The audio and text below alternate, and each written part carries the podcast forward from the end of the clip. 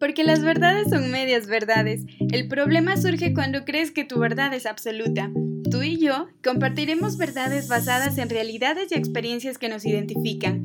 Yo soy Jocelyn Gaona y creo que las oportunidades para la verdad son los espacios que podemos generar para alzar nuestra voz y confirmar contigo medias verdades. Buenos días, buenas tardes, buenas noches y madrugadas también. Oigan, qué gusto poder saludarlas y saludarlos. La verdad que me emociona, no saben cómo, el poder compartir con ustedes este primer episodio del podcast Medias Verdades. Mi nombre es Jocelyn Gaona y me hace feliz que me regalen un poquito de su tiempo y, y, que me permitan acompañarlos en las actividades que ustedes puedan realizar a cualquier hora del día. La verdad que, que me ha resultado un reto esto de los podcasts porque claro, no estoy acostumbrada a hacerlos continuamente y, yo lo tomo como una responsabilidad en la que no, no podría yo tal vez eh, tomarlo como un simple, una simple actividad, sino más bien quiero que esto sea un espacio en el cual nosotros nos podamos eh, identificar con ciertas realidades, ciertas experiencias que vivimos día a día y que de pronto nos resultan ya eh, como que no tan importantes porque se nos han hecho tan familiares que, que le quitamos esa importancia que se merecen en poderlas hablar, en poderlas eh, sacar como tema de conversación y que me ha gustado la idea de poder hacerlo. Eh, claro que de pronto eh, lo que para mí puede resultar una verdad basado en mi experiencia, basado en realidades, en el ambiente en el que he crecido, en el que me desenvuelvo, a lo mejor no puede ser una verdad para, para otra persona, pero sí para muchas. Así que de esa forma se convierten en medias verdades. Y lo importante aquí es no tratar de que mi verdad o su verdad sea la única, sea absoluta, sino más bien de, poder identificar ciertas experiencias, ciertas cosas que, que nos hacen más humanos, que nos hacen más sensibles, más empáticos.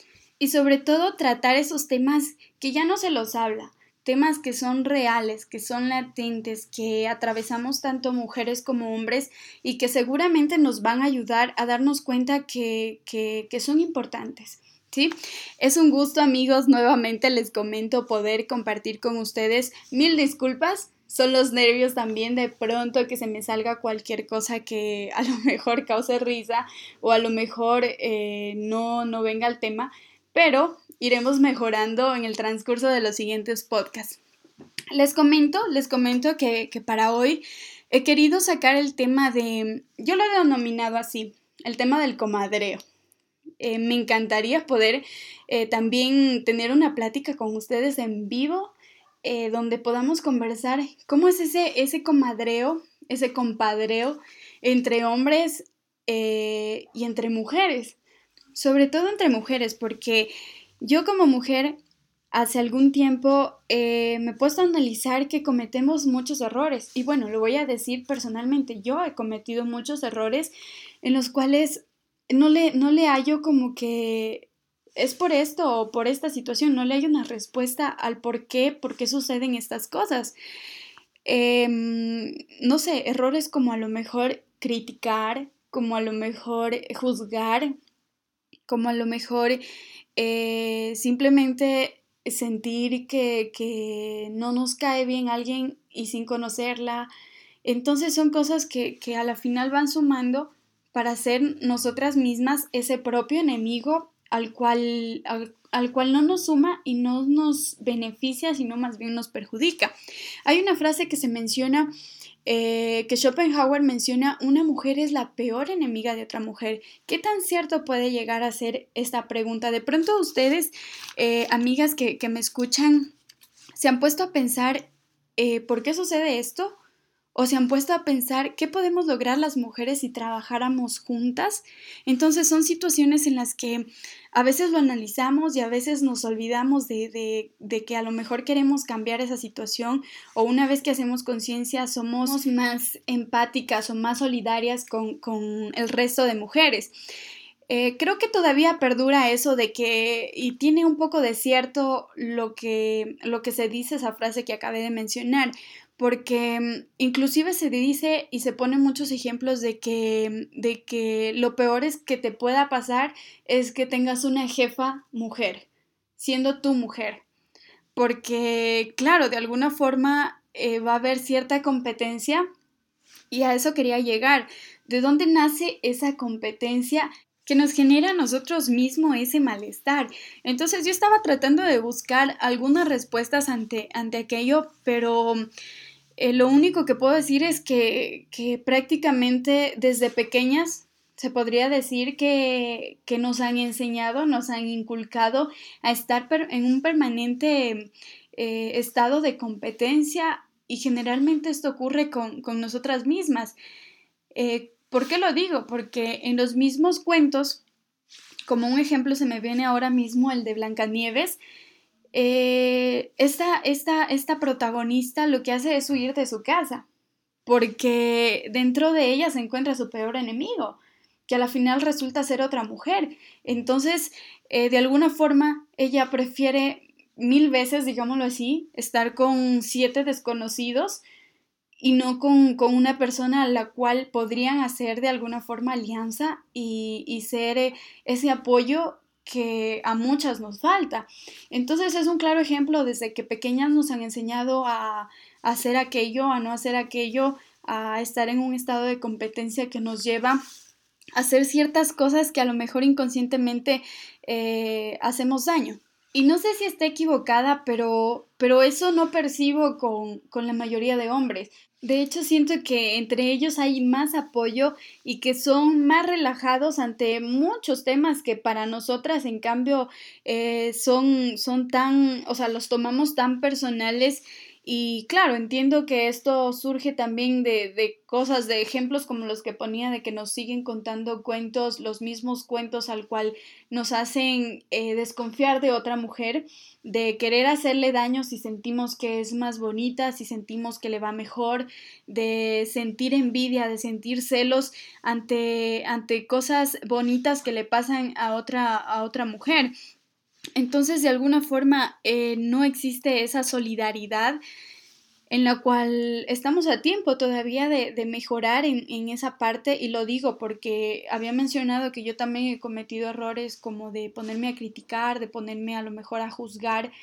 Eh, hoy en día yo soy consciente de cómo puedo ayudar a otra mujer y, estoy tratando de verdad de, de dejar cosas que no sumen, ¿sí? Y dejar las cosas que no, que, que resten a un lado porque, porque no hace falta.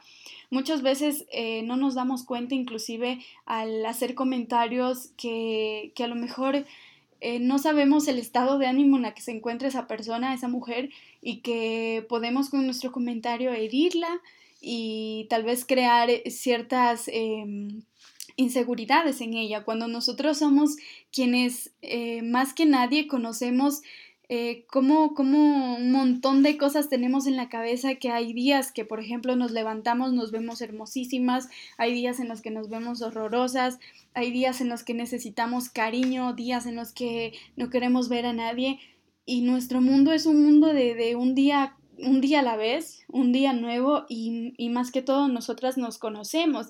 Entonces creo que deberíamos ser nosotras mismos ese apoyo, ¿sí? El de poder admirar lo que está haciendo otra mujer, el de aplaudir cuando, cuando le va bien y el de estar ahí de corazón cuando le va mal.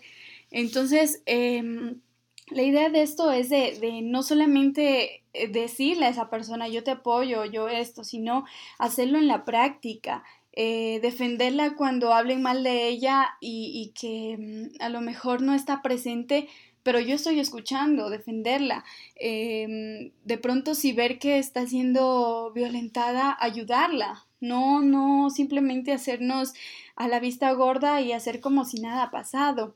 En no justificar eh, a los hombres en este caso cuando cometen ellos un error, por ejemplo, en las infidelidades, que no digo que, que ellos sean infieles todos, porque también pasan las mujeres, pero en este caso em, tendemos a ofender a la mujer con la que, con la, o a la nueva mujer con la que comparte eh, un ex, por así decirlo. Entonces, eh, tendemos a, justificar lo que él hizo eh, culpando a la otra persona. Son ejemplos que se me ocurren en este momento y que seguro hay un montón. Y, más que todo lo que yo quiero es invitarlas a analizar porque yo personalmente me he hecho un análisis y he visto que he cometido errores y estoy tratando de, de, cambiarlos, soy consciente de eso y ya no podría yo dar un paso atrás eh, en el hecho de, de, ponerme a juzgar, en el hecho de ponerme a criticar, porque como les digo, todos los días es un día nuevo para cada una de nosotras y nosotras sabemos eh, el, problema a veces que, que, nos hacemos por cosas tan simples que lo que necesitamos es apoyo y no eh, que alguien más esté en contra de nosotros. Entonces aquí lo, lo importante es la, la, práctica. Y algo que quiero pro proponerles eh, con respecto al tema que yo, que yo había denominado a este podcast es el de, el de practicar más ese comadreo. El de dejar al lado esa rivalidad femenina y de empezar a hablar de, de sororidad, que es una palabra con un concepto que me encanta, que en resumen es la solidaridad entre mujeres y, de esto, claro, no se trata de que si es mi amiga o de que si es mi familiar, eh, yo no puedo conocerte, pero puedo ayudarte, ¿sí? Porque sabemos las situaciones que, que, se atraviesa como mujer y que han sido muy difíciles y yo, y yo como, como apoyo hacia ti, mujer, puedo hacer muchas cosas que, que, aporten y que nos ayuden a hacer fuerza para, para hacer eh, eh, muchas cosas que hemos querido y salir adelante. ¿Sí? Porque, claro, ninguna causa se ha ganado con una sola mujer, sino de a poco, con todas uniéndonos. Y bueno, Nuevamente les quiero invitar a crear esas alianzas para cambiar eh, las realidades en las que nosotros mismos vivimos y que han sido implementadas de alguna forma eh, para lo mejor no con la intención, pero que nos han perjudicado como mujeres.